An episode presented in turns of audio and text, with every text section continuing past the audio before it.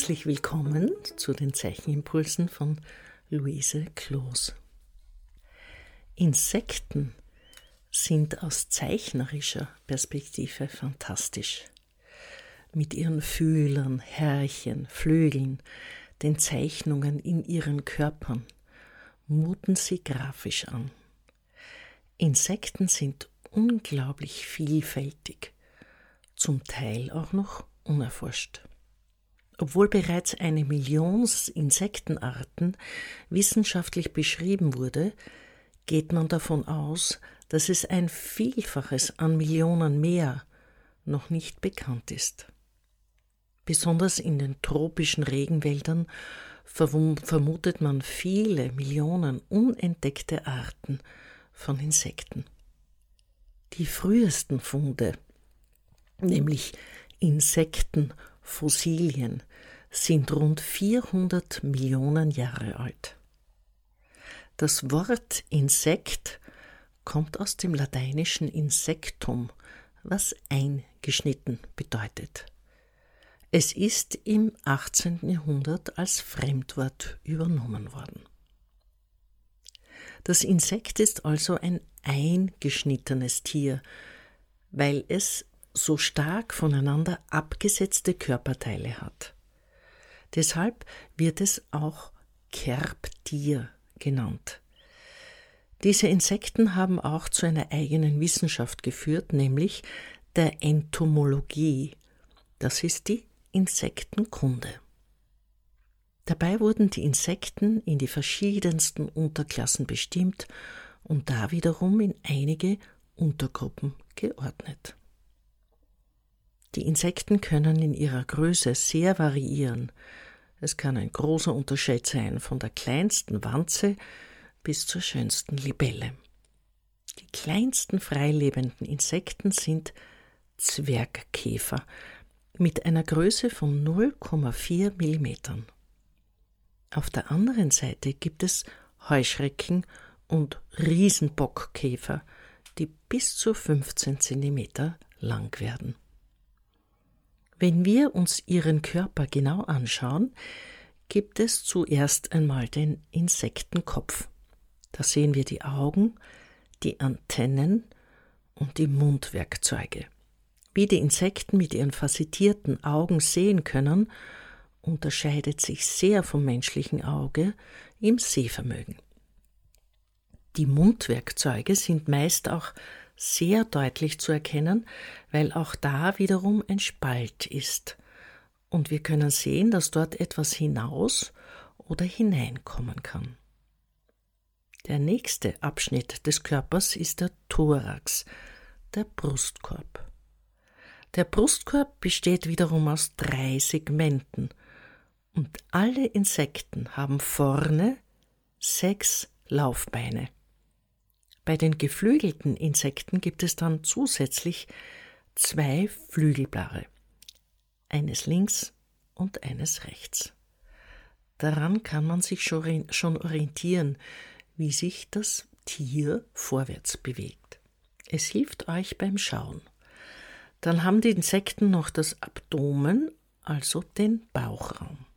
Dieser besteht aus elf Segmenten ursprünglich. In der Evolution hat sich dann das etwas verschmolzen.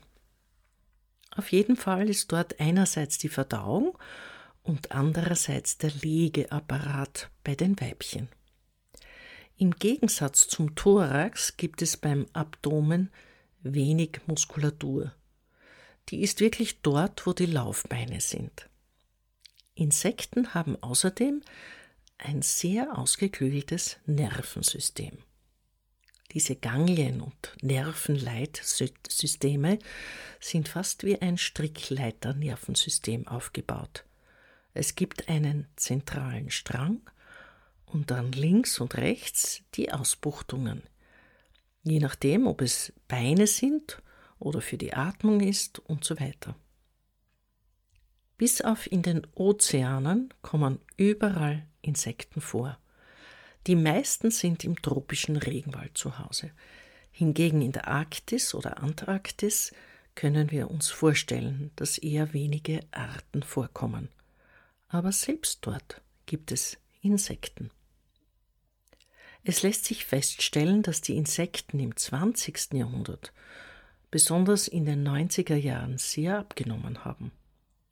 Durch die unzähligen Unkrautvertilgungsmittel und Umweltgifte sind sie so dezimiert, dass es inzwischen zu einer Bedrohung für die Menschen wird.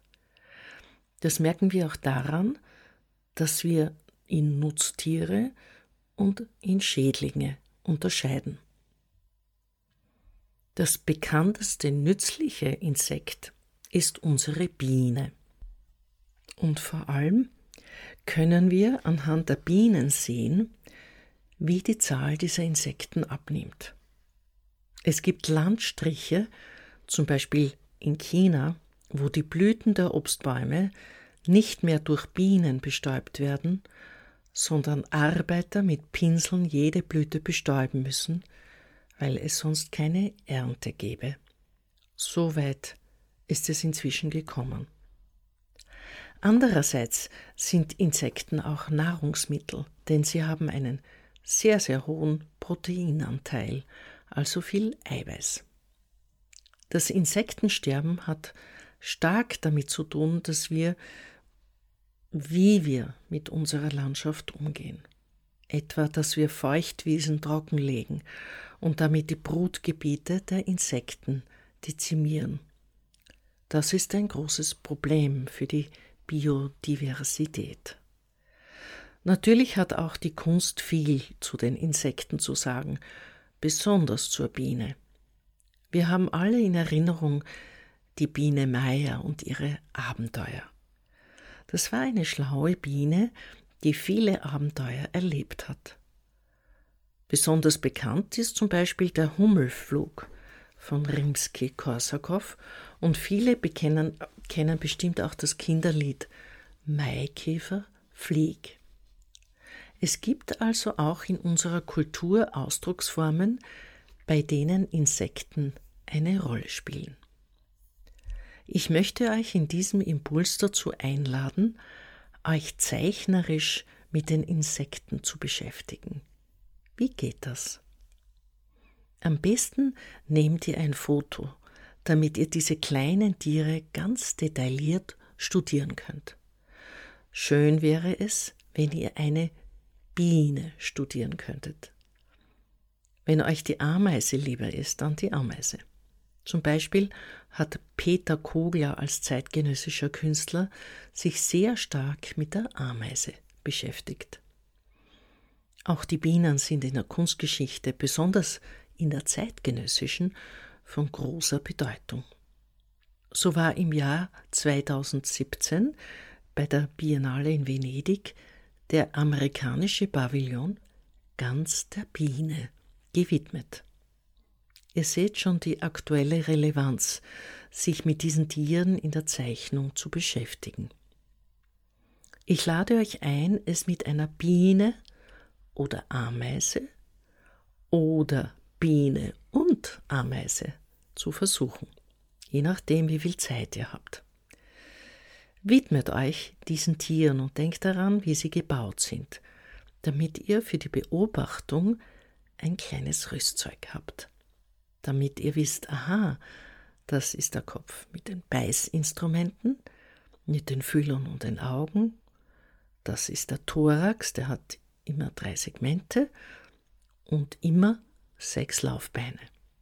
Dann gibt es das Abdomen, das eigentlich elf Segmente hätte, die aber miteinander verschmolzen sind, mit dem Verdauungsapparat und dem Legeraum für die Einspeicherung und der Fortpflanzungsorgane.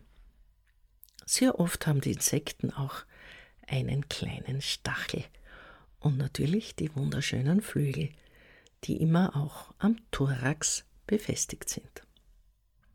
Ich wünsche euch die Muse, euch einem dieser kleinen Krabbeltiere anzunehmen. Sie sind unscheinbar. Manchmal sind sie lästig, wenn es sich etwa um Gelsen handelt. Aber ihr widmet euch der Biene und der Ameise, beides absolut nützliche Tiere. Die Ameisen sind die Polizei unserer Wälder und sehr, sehr wichtig für das Biodiversitätsleben eines Waldes. Ein Wald ohne Ameisen ist undenkbar. Und ebenso ist es mit der Biene.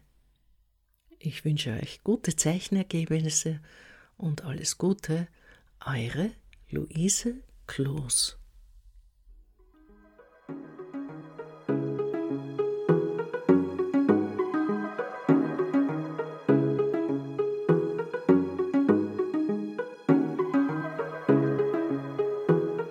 Dieser Podcast wird im Rahmen von Kunst und Kultur im digitalen Raum vom österreichischen Bundesministerium für Kunst und Kultur und dem Land Steiermark Kultur finanziert.